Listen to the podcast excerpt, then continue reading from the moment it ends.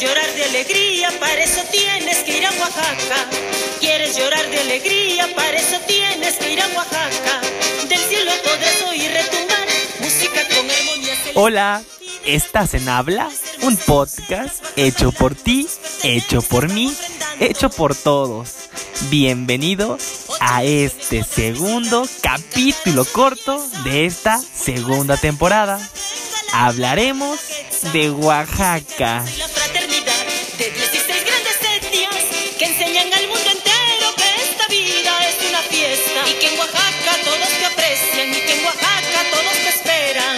Y de las nubes brotan las hermosas doncellas, bailando, sus pertenencias van ofrendando. Ocho regiones podrás visitar.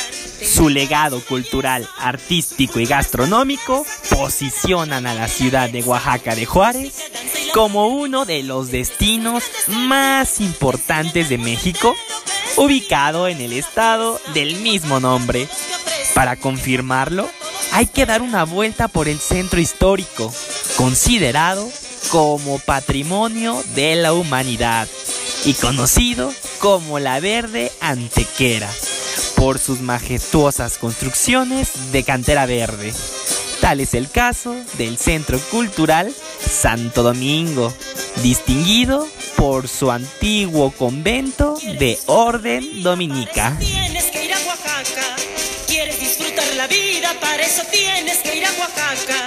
Ricos manjares podrás saborear, te deleitarás con un buen mezcal. En las noches de calenda, grandes etnias que enseñan al mundo entero que esta vida es una fiesta y que en Oaxaca todos te aprecian y que en Oaxaca. Desde ese atractivo puedes comenzar tu visita y continuar por el andador turístico Macedonio Alcalá.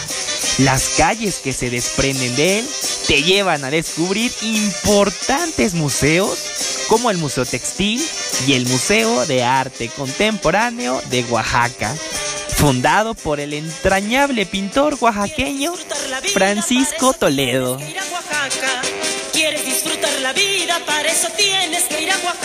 El corredor también es un punto importante para comprar artesanías, muchas veces con la oportunidad de ver el proceso de elaboración en vivo, restaurantes y hoteles de fachada colorida y ambiente vibrante terminan por destacar la caminata. La magia que tiene ese lugar es la bondad de su gente. En el listado de qué hacer en Oaxaca, debes incluir una visita a su tradicional mercado 20 de noviembre y su pasillo de humo, donde puedes comprar y preparar al instante sábanas de cecina, tasajo y tlayudas. Los comerciantes, popularmente conocidos como marchantes, hacen recorridos por el área acompañados con canastas repletas de quesillo, chapulines, chiles y tortillas para completar el festín culinario.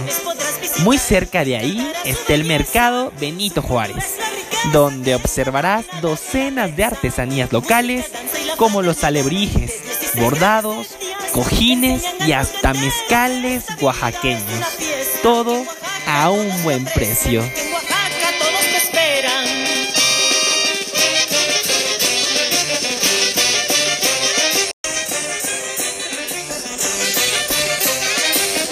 En las mezcalerías del centro encontrarás la cura para todos tus males y el pretexto perfecto para sumergirte en la vida nocturna de la ciudad de Oaxaca. In situ, Mezcatitlán y la Mezcaloteca son visitas obligadas para aprender todo sobre el destilado. Ofrecen catas y maridajes. Si quieres conocer las tierras donde nacen los magueyes, la empresa Mezca Tours organiza recorridos a palenques. Incluyen la vista a las zonas arqueológicas de Mitla, Monte Albán y Yerbelagua. Una maravilla natural de cascadas petrificadas.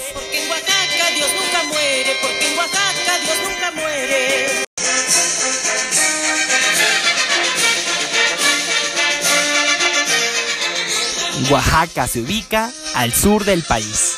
En el extremo suroeste del istmo de Tehuantepec, colinda con los estados de Guerrero al oeste, Puebla al noroeste, Veracruz hacia el norte y Chiapas al este. Hacia el sur posee casi 600 kilómetros de costa en el Océano Pacífico. Por su extensión es el quinto estado más grande del país y ocupa el 4.8% de su superficie total alberga una rica composición multicultural donde conviven más de 16 grupos étnicos. Al igual que los otros estados de la federación, Oaxaca tiene su escudo propio. Ahora algunas cosas interesantes de Oaxaca. Oaxaca proviene del náhuatl Yacac, que significa en la punta de los guajes. Es famoso por sus productos artesanales como los alebrijes, la orfebrería y gran cantidad de diseños textiles indígenas, sobre todo los bordados y deshilados. Vinicio Castilla es el deportista más destacado. Entre los oaxaqueños más relevantes destacan Benito Juárez, Porfirio Díaz y en las artes plásticas los pintores Rufino Tamayo, Rodolfo Morales y Francisco Toledo. Oaxaca cuenta con una de las poblaciones indígenas más nutridas de México. De los 570 municipios que tiene, 418 son predominantemente indígenas.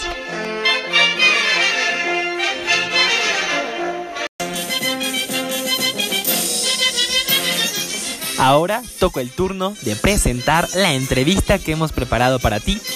Hablamos con Mario Come, Oaxaca, Así lo pueden buscar en sus redes sociales. Mario es todo un personaje de Oaxaca. Hablaremos sobre comida típica, bordados oaxaqueños, el origen de la tlayuda, cómo tomar mezcal, quién es Mario, por qué se viste así, Mario es Mushe. Hablaremos de muchísimas cosas. Gracias Mario por aceptar esta invitación y te dejamos con esta grandiosa entrevista. Y tenemos a Mario Rubén Ramírez López. La verdad, él es un representante eh, maravilloso de la cultura mexicana, pero en específico de Oaxaca. Más allá de llevar, em, em, de llevar a, la mushe, ¿no? A, las mushes em, en tu persona, en tu, en tu vestir, creo que llevas mucha cultura, Mario. Eh, no sé, me encanta todo lo que haces, cocinas, tu vestimenta, o sea, todo, Mario. Ahora sí, Mario, que todos tengan el gusto de escucharte. ¿Cómo estás, Mario? No, hombre, muchísimas gracias, Misael, por, por, este, por contactarme. Me da, mucha, me da mucho gusto platicar con ustedes y pues aquí estamos a la orden. ¿Desde dónde vives, Mario? Cuéntanos un poquito. Pues yo soy de la Mixteca, soy de un pueblo que se llama Santiago Juxtlahuaca. Mucha, gente, mucha gente piensa o persevera que, soy del istmo, pues porque utilizo textiles o indumentarias o simplemente porque me, fascina eh, la indumentaria eh, oaxaqueña femenina, ¿no? Pero no, yo no soy una mushe, eso quiero que le quede claro, ¿no? Porque ser una mushe no solamente vestir un huipil, sino que tienes que tener la identidad zapoteca. Claro. yo no soy zapoteca, yo soy mixteca, que es otra, es otro, que es otro grupo originario de Oaxaca, donde la figura mushe como tal, a pesar de que he estado investigando, no existe, ¿no? Eh, pero mis hermanas mushes, la verdad, a mí me, consideran como una hermana, así que pues no, no, no tengo problema. Yo, pues puede ser que soy una musha adoptiva. Perfecto, no, me encanta, me encanta esta, esta, esta puntualización que haces, pues para que quede mejor explicado. Y me encanta, entonces eres una hermana mushe adoptada. Exacto, exacto, exacto. Muy bien, Mario, me encanta. Y justamente te quería preguntar, en, así en palabras breves, ¿cómo te identificas? Por ejemplo, como mexicano, oaxaqueño, ah, más o menos, ¿qué nos puedes decir? En pues palabras. Pues bueno, yo, soy oaxaqueña. Ok.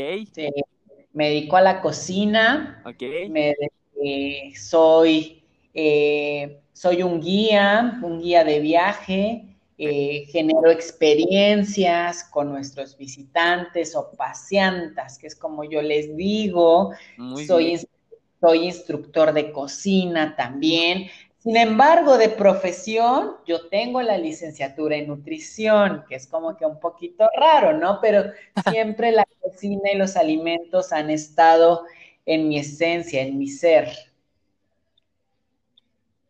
Perfecto, me encanta. O sea, Mario, haces absolutamente de todo. Y bueno, Mario, de todo esto que, nos comentas, eh, ¿tu fuerte es la cocina? ¿Lo consideras que es, o sea, tu mejor virtud o cuál considerarías? Pues bueno, yo no sé si tengo buena sazón o no, porque pues todavía no abro mi restaurante, o sea, he estado trabajando en cocinas, pero no tengo mi propio restaurante y de hecho ni lo quiero tener, es una responsabilidad muy grande.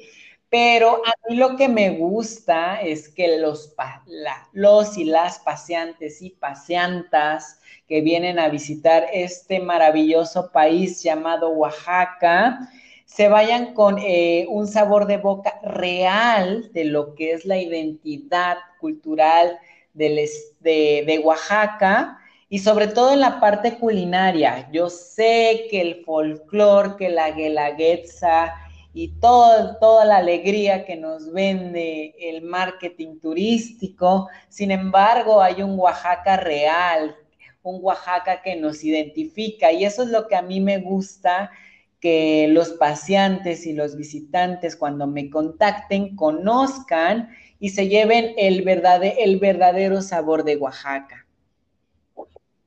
Claro, Mari, justamente aprovechando este espacio porque eh, tenemos un gran porcentaje de audiencia eh, fuera de México. ¿Cómo te pueden contactar, Mario, para que su experiencia visitando Oaxaca sea diferente y única? Porque justamente creo que lo que ofreces tú pues no cualquiera te lo ofrece, Mario. Entonces, ¿cómo pueden, cómo pueden comunicarse contigo para poder este, Claro que sí. Eh, yo solamente tengo una fuente de contacto que es a través de Instagram, Mario Come Oaxaca. Ahí me pueden escribir, yo contesto todos los mensajes que me escriban. Claro, reacciones no contesto, no me pongan corazones ni al, porque definitivamente no contesto.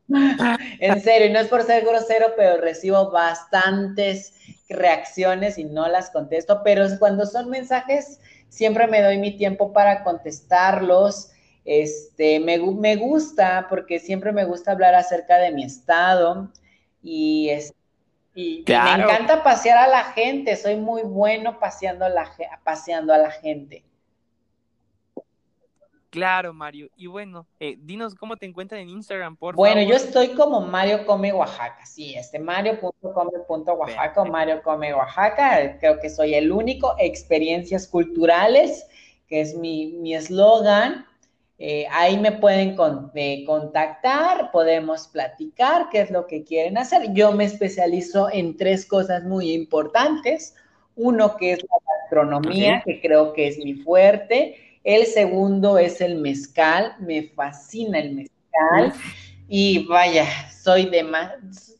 Conozco muchos maestros y maestras mezcaleros eh, en, eh, en el estado y mi, mi tercer, este, eh, mi tercera pasión son los textiles, ¿no? Que también es algo que, también me buscan. Eh, luego me preguntan, este, o eh, me contactan y me dicen, oye Mario, ¿dónde puedo comprar ropa típica? A mí me choca la palabra típica, ¿no? Pero bueno, yo lo que les digo es que Oaxaca es infinito y los textiles es parte de nuestra identidad cultural y no lo podemos homogenizar en, una en un solo textil oaxaqueño. Así que para mí es más fácil que me digas qué textil te llamó la atención y con mucho gusto te puedo hacer el contacto. Perfecto, Mario, porque obviamente aquí un paréntesis, Mario es toda una celebridad en Oaxaca, estoy seguro, ¿verdad? bueno, eso es lo que diseñó, la verdad no me siento así, para nada. No, claro que lo eres, Mario. yo viajo, en, urbano todos los días al centro, no tengo auto, o sea, oh, créanme, soy la persona más sencilla del mundo. Ah, qué alegría, Mario. La verdad es que eso se nota desde que te mandé el primer mensaje para contactar esta entrevista. Lo pude notar, tu sencillez y tu carisma. Y bueno, Mario, una, una pregunta que, que, viene mucho a lo que tú haces, a tus fotos de Instagram, que invito a la gente a que te busque y te revise tus fotos, que te stalkee. Eh, tú usas mucho una dualidad, ¿no? Tienes fotos vestidos como hombre y fotos vestidos con ropa femenina, eh, originaria de Oaxaca, me parece. Entonces, em, ¿por qué te gusta combinarlo? ¿Te sientes cómodo por gusto? ¿O, o, cómo podrías explicarnos esta dualidad que tú usas en tu vestimenta? Mira, yo soy fan de los textiles oaxaqueños y la identidad masculina en textiles se ha perdido por, por, este, por, eh, por la conquista, por la colonia, por todo lo parecido, y parece que la parte masculina desapareció. Lo único que puedes encontrar a veces es una línea de textil y ya, ¿no? Porque ya los hombres ya no usan calzón de manta, por ejemplo, ¿no? Ya, ya se perdió. Y sin embargo, el, el textil femenino existe todavía, existe aún, ¿no? Se preserva, aunque también se está perdiendo. Eh, las nuevas generaciones están haciendo, se están, eh, están volviendo a su identidad cultural y lo cual está muy, muy padre, ¿no? Yo empecé eh, portando huipiles o trajes del istmo porque al final de cuentas es como más, este, no te hace un conflicto ver una mushi, ¿no?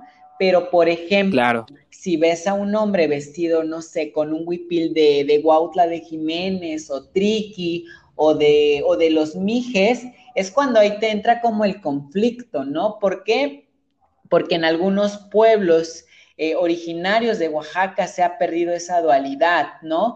Eh, porque la homofobia y la transfobia vienen, vienen de Occidente. Anteriormente no, exist, no existía y estas personas eran muy veneradas porque eh, se les consideraban que tenían otros poderes, otras actitudes que no tenían este, eh, las personas cis, por decirlo de alguna manera. Yo no me considero, como te digo, yo no me considero mushe, ni tampoco me considero mujer, ¿no? O sea, no soy una persona trans, ¿no? No soy una mujer trans. Yo me considero ya en este abanico LGBTTTIQ más, yo pertenezco a la última letra, que es el género queer o el género no binario, que no tiene nada que ver con, eh, con, la, con el sexo, con, el, con la identidad y con la orientación sexual, ¿no? Yo tengo mi orientación sexual bien definida, tengo mi identidad sexual, pero eh, a mí me gusta jugar mucho con este, con este abanico de no hay ni ceros, ni unos, ni blancos y negros, sino hay una escala de grises o hay puntos decimales. Y en ese punto me gusta jugar, eh, jugar yo, ¿no? Eh, yo, yo, la, la eh, el género es, un, es una estructura social que es lo que te define. Eres hombre porque la cultura te dijo que así tienes que ser, ¿no? Pero no tiene absolutamente nada que ver, todo es un constructo y hay que rascarlo un poquito más para poder entender eh, este aspecto. Claro, Mario, súper, súper importante y la aclaración específica, porque obviamente cuando la gente te busque, pues se va a sorprender un poco y va a decir, vaya, ¿qué es esto? O cómo se identifica Mario. Y bueno, aquí la explicación más clara no puede haber, Mario. mucha gente, mucha gente, perdón, mucha gente dice, este, Mario, ¿por qué no te cambias tu nombre? Yo digo, ¿por qué no? Yo no estoy peleado con mi sexo, o sea, yo soy, soy masculino, yo soy hombre biológicamente, no, no estoy pretendiendo ser mujer, por eso no me pongo María, pero es muy respetable, es muy respetable mis hermanas trans eh, que son valientes en poder eh, eh, manifestar lo que verdaderamente son, que son mujeres atrapadas en un, en un cuerpo de hombre, lo cual está completamente aceptable y la gente lo tiene que respetar como tal.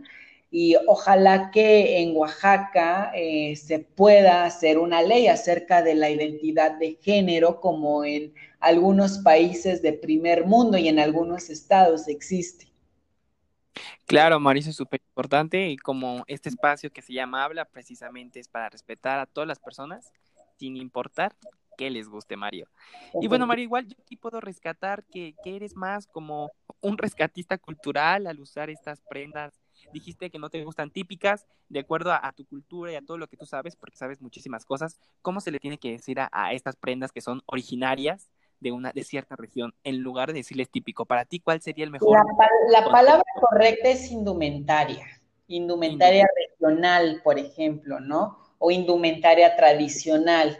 Cuando te quedas ese traje típico, es típico de qué, ¿no? Eh, estás haciendo como un poquito menos el trabajo, ¿no? La identidad cultural que representa cada, cada, prenda en cada región o en cada cultura. Así que lo, correcto sería decir indumentaria. Perfecto, la verdad es que no hay otra persona mejor que lo pueda decir. y bueno, Mario, eh, siguiendo un poquito con esto, platícanos un poquito, em, o sea, tú por parte de la cocina has tenido un montón de colaboraciones y, nada más así de mención rapidísimo, ¿con quién has colaborado? Algunos chefs o personas que se dedican a la cocina que te hayan buscado. Pues mira, aquí en Oaxaca, afortunadamente, eh, muchos de mis amigos son este, chefs y me gusta mucho, ¿no? Este, te puedo hablar de Celia Florian, te puedo hablar de Alejandro Ruiz, te puedo hablar de Karina Santiago, que son este, mm. personalidades muy importantes de Oaxaca y que la verdad eh, tenemos una amistad muy, muy fuerte, ¿no?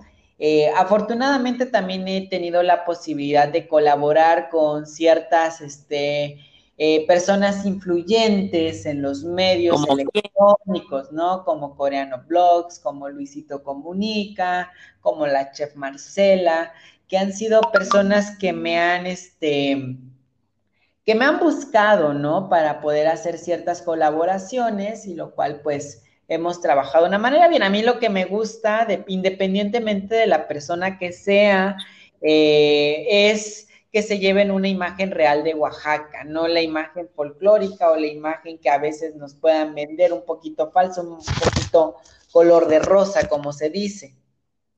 Claro, Mario, súper importante esto. Y bueno, Mario, ya aquí estamos hablando de Oaxaca y creo que no hay mayor conocedor de Oaxaca que tú, Mario, aprovechando que te tenemos aquí. ¿Qué debe hacer una persona al pisar Oaxaca? ¿Cuáles son las cosas más importantes que debe hacer y que no se pueden pasar de una visita a Oaxaca?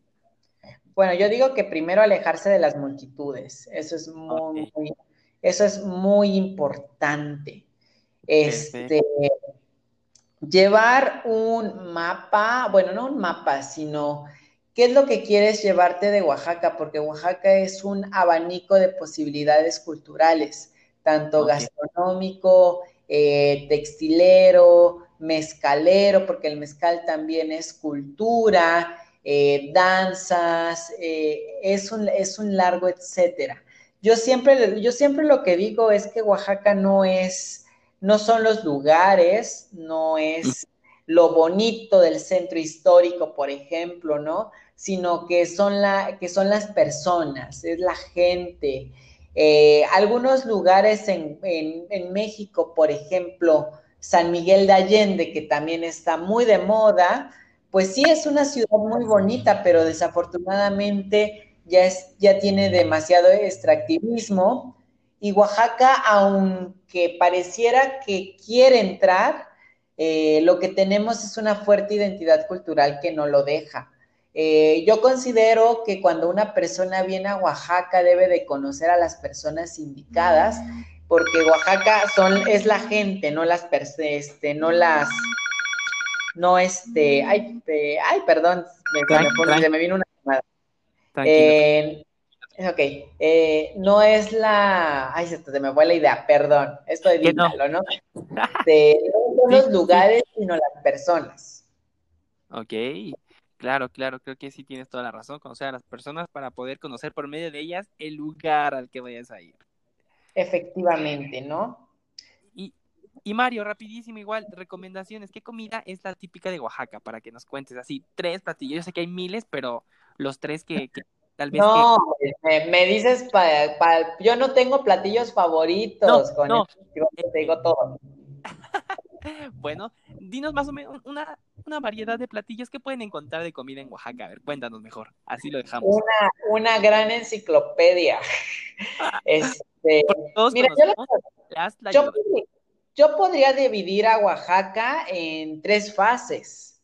Oaxaca tiene este, comida prehispánica, tiene comida mestiza y tiene eh, comida contemporánea, ¿no?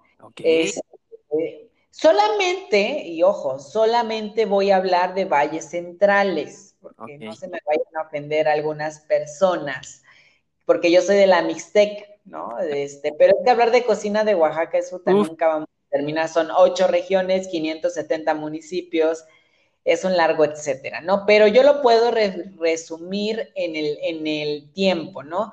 Tenemos cocina prehispánica y para mí un ejemplo de cocina prehispánica es Teotitlán del Valle.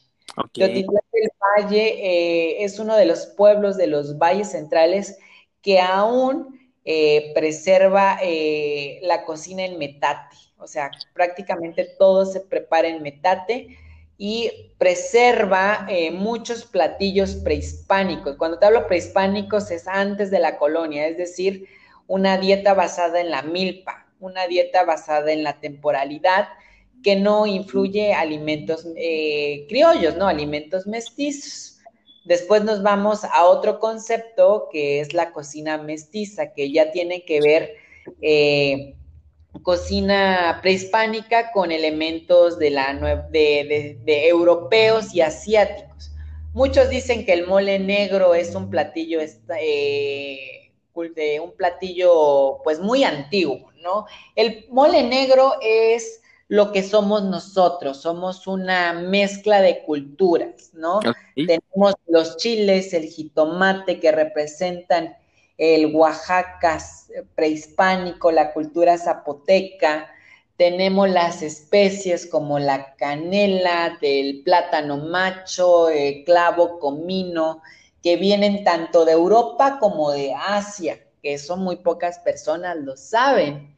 Así que tenemos el conjunto de dos mundos, cuando hablamos del mole negro.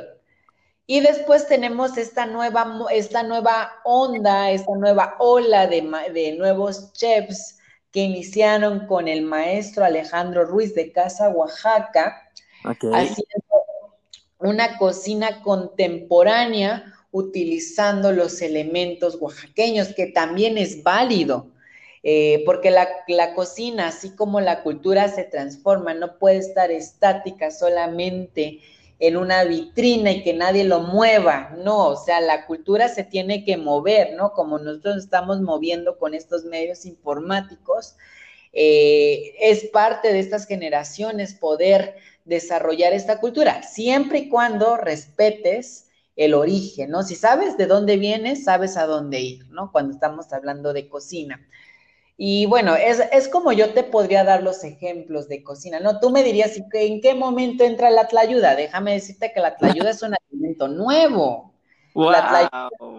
La tlayuda, eh, la tlayuda no es esa tortilla grandota que le pones frijol y quesillo y quitas ajo o chorizo, ¿no? La ayuda es una técnica de cocción de la tortilla que no es ni blanda ni tostada, es la ayuda, este es un término medio y esa, esa tortilla tlayuda se preparaba ya cuando eran los finales de, de, la época de la milpa, donde ya no iba a haber cultivo y tenías que hacer mucha tortilla para poder conservarla hasta que fuera la nueva temporal, ¿no? Hasta julio, agosto que podías sembrar nuevamente. Y es la ayuda para que la persona de campo, el campesino, se fuera al campo a trabajar y pudiera llevarse un alimento que no necesitara cocinarse, que lo puedas comer, eh, pues ahora sí que frío a temperatura ambiente, ¿no? Por eso, por eso es el origen de la tlayuda. La tlayuda, como tú la conoces como un platillo eh, callejero, nació después de la revolución, en las primeras senadurías, que ya es que se le empezó, que vamos a poner. La primera tlayuda es nada más asiento, eh, una salsa de chile morita, y fresco. Es toda, es toda la tlayuda, eso es todo lo que lleva una tlayuda tradicional. Poco a poco, con el paso del tiempo, se le empezaron a agregar ingredientes hasta lo que nosotros conocemos como una tlayuda, que ahora todo el, todo el mundo celebra, ¿no? Como el mejor platillo callejero de Latinoamérica, pero el origen de la tlayuda viene del campo. Mario, soy mexicano y en la vida me he imaginado que este era el origen de la tlayuda. Creo que aquí mucha gente nos va a dar un infarto porque esto es increíble, este origen, wow, ¿eh? Wow, Mario. Y de hecho, el nombre correcto sería Tlayuda con C, porque Tlayuda viene del náhuatl, o sea, viene de un vocablo náhuatl, ¿no? La Tlayuda viene del zapoteco. Mario. Y otra cosa también, eh, la Tlayuda solamente se come en valles centrales, no. Si tú te vas a mi tierra, la Mixteca, no existen las tlayudas. Nadie conoce las tlayudas. Allá comemos, allá comemos un totopo de sal. Y si te vas al istmo de Tehuantepec, tampoco se acostumbra la tlayuda. Wow, marioneta que, como dices tú, o sea, tenemos, o sea, todo esto es lo que vamos a conocer si llegamos a pasear contigo por Oaxaca. imagínense qué padre conocer todo esto. Mario, rapidísimo, me hablaste que eres fan del mezcal. Te voy a hacer una pregunta, creo que la mayoría de los extranjeros conoce el mezcal, lo ha tomado, México también. ¿Cuál es la manera correcta de tomarse un mezcal o con qué se puede acompañar?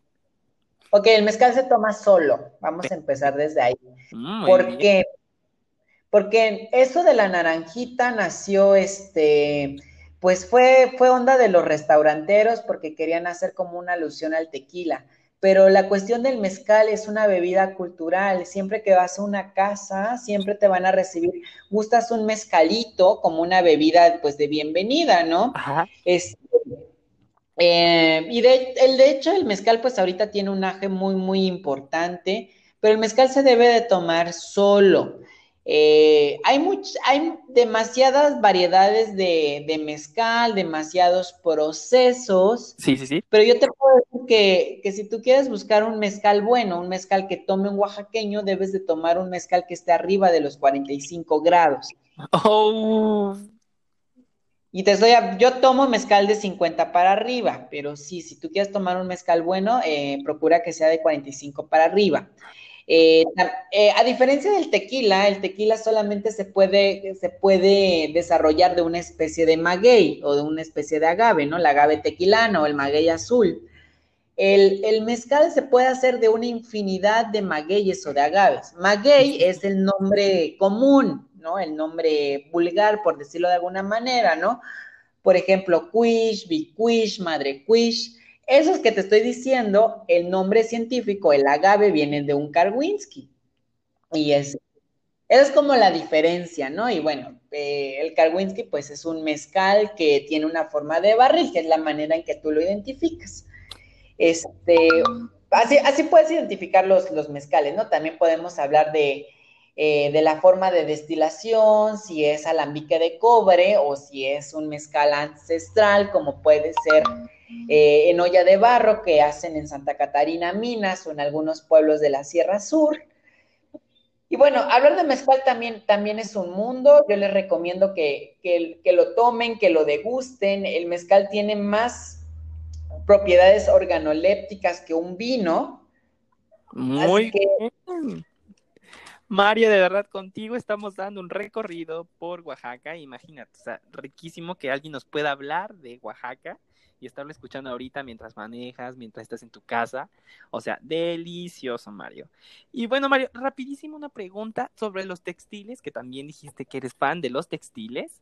Em, por ejemplo, de los que tú has comprado, los que tú has adquirido, eh, ¿cuál es el que, que tengas que te hayan dicho cuando lo compraste que tiene que Em, la gente invirtió más tiempo para poderlo realizar a mano, más o menos.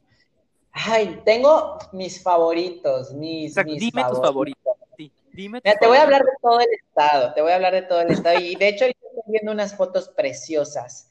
Este, uno de mis huipiles, son tres. este,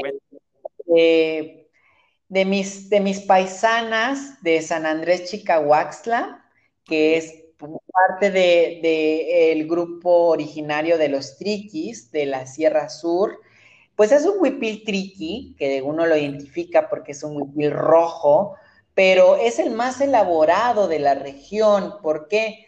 Porque representa la mariposa, que es lo que está en el pecho, y, este, y, en las, y, todo lo que viene alrededor, las orillitas, pues es el camino, es la oruga, y cada oruga tiene una forma. Es un huipil que puede tardar de seis a ocho meses. Y este, puede tener un valor de 12 mil pesos para arriba, es lo que te estoy diciendo. De ahí te podría decir que de, otro de mis favoritos, por lo colorido que es, es el de San Felipe Usila. Me fascina el de San Felipe Usila, región chinanteca, en el Papaloapan.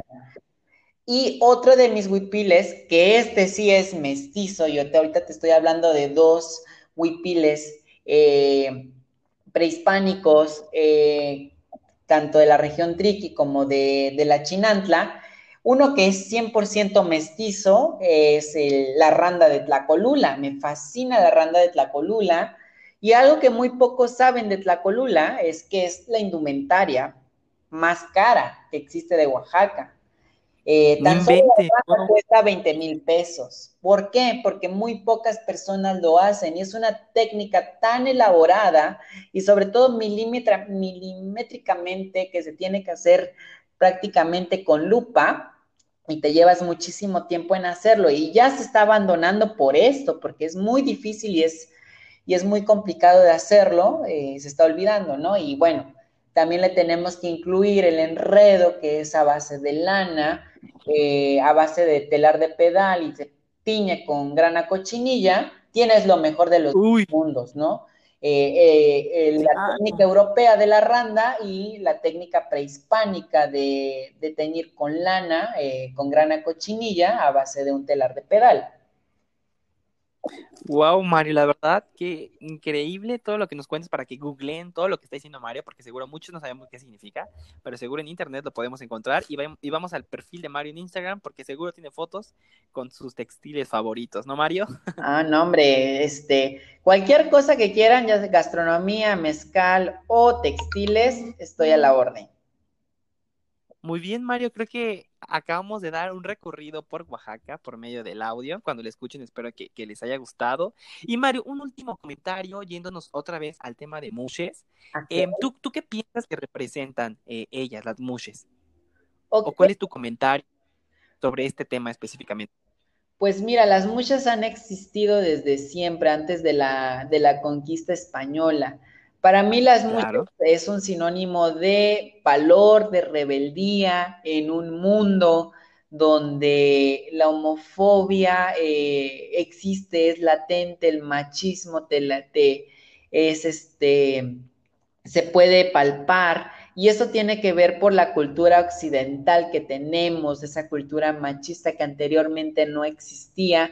El mushe está, o la mushe está para resistir ese machismo mexicano que tenemos, porque eh, un mushe o una mushe tiene eh, varios, varias cosas en su contra, ¿no? Para empezar, eres eh, una mushe es indígena, una mushe pertenece a un grupo originario zapoteca, una mushe morena, una mushe por lo general no tiene recursos económicos y todo, y es, es prácticamente lo que el mundo odia, lo que el mundo detesta, ¿no? Por eso es que la mucha está como sinónimo de resistencia. Y no estoy tratando de romantizar todo lo que, todo lo que acabo de platicar, ¿no?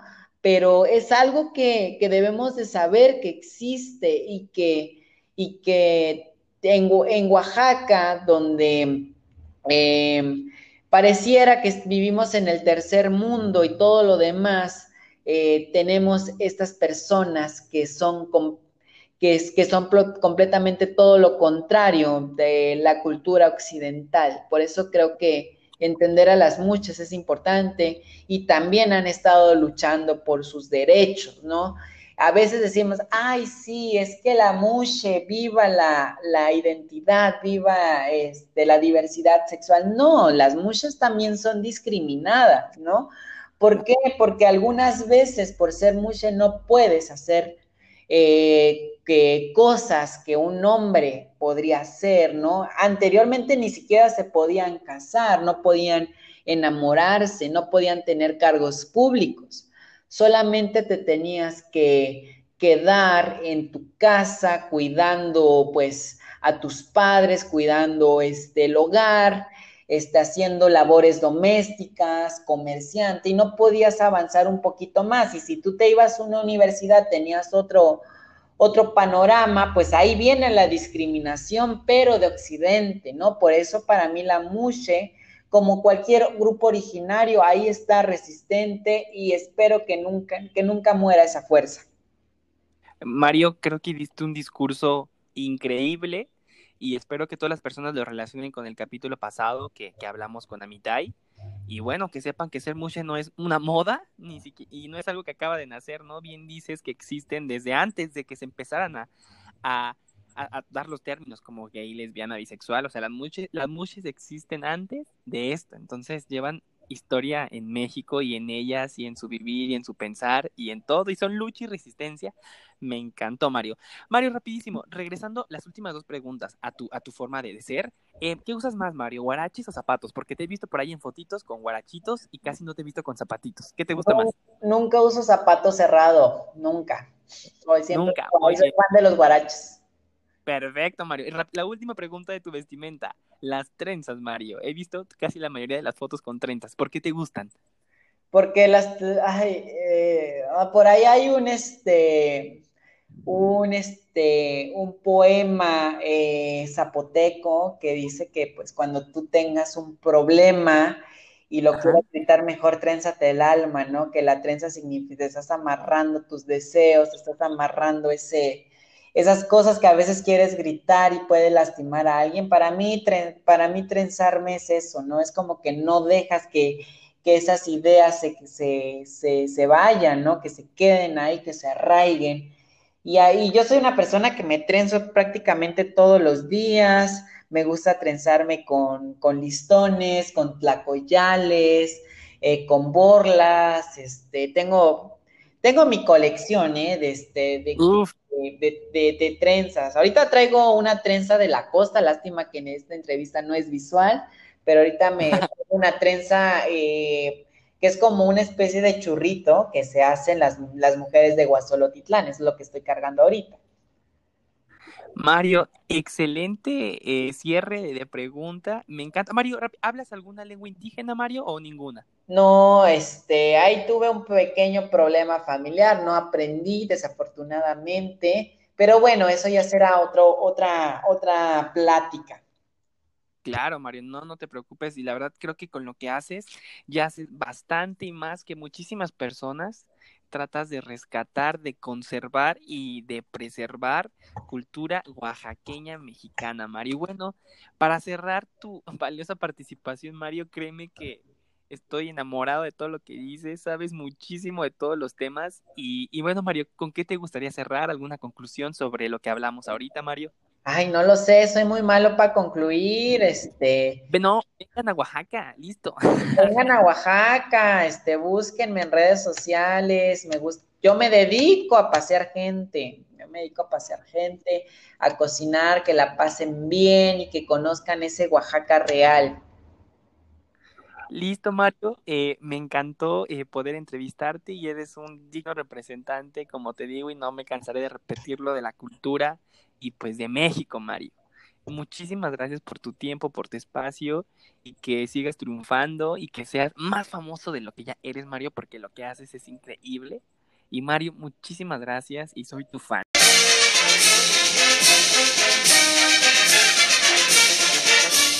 Es el Estado mexicano con mayor diversidad lingüística.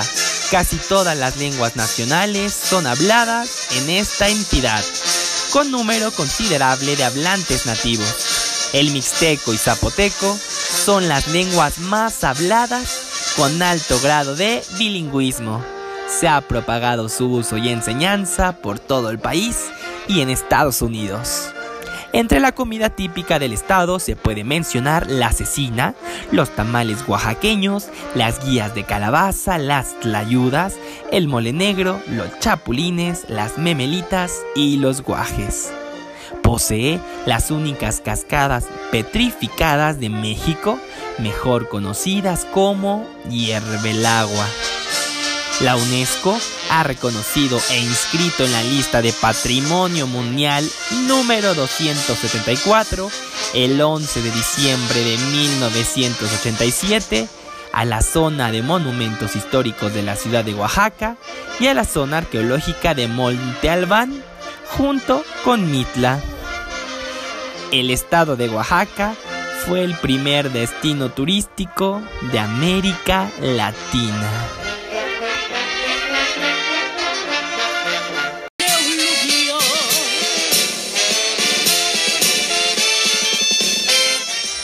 Toca el turno de despedirnos. Si te gustó esta entrevista, no olvides seguirnos en nuestras redes sociales.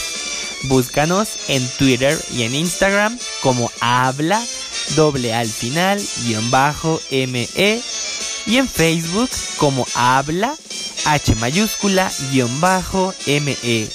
Obviamente nos faltaron un sinfín de cosas de Oaxaca, pero tratamos de hacer esta entrevista lo más ameno posible. Gracias por estar con nosotros.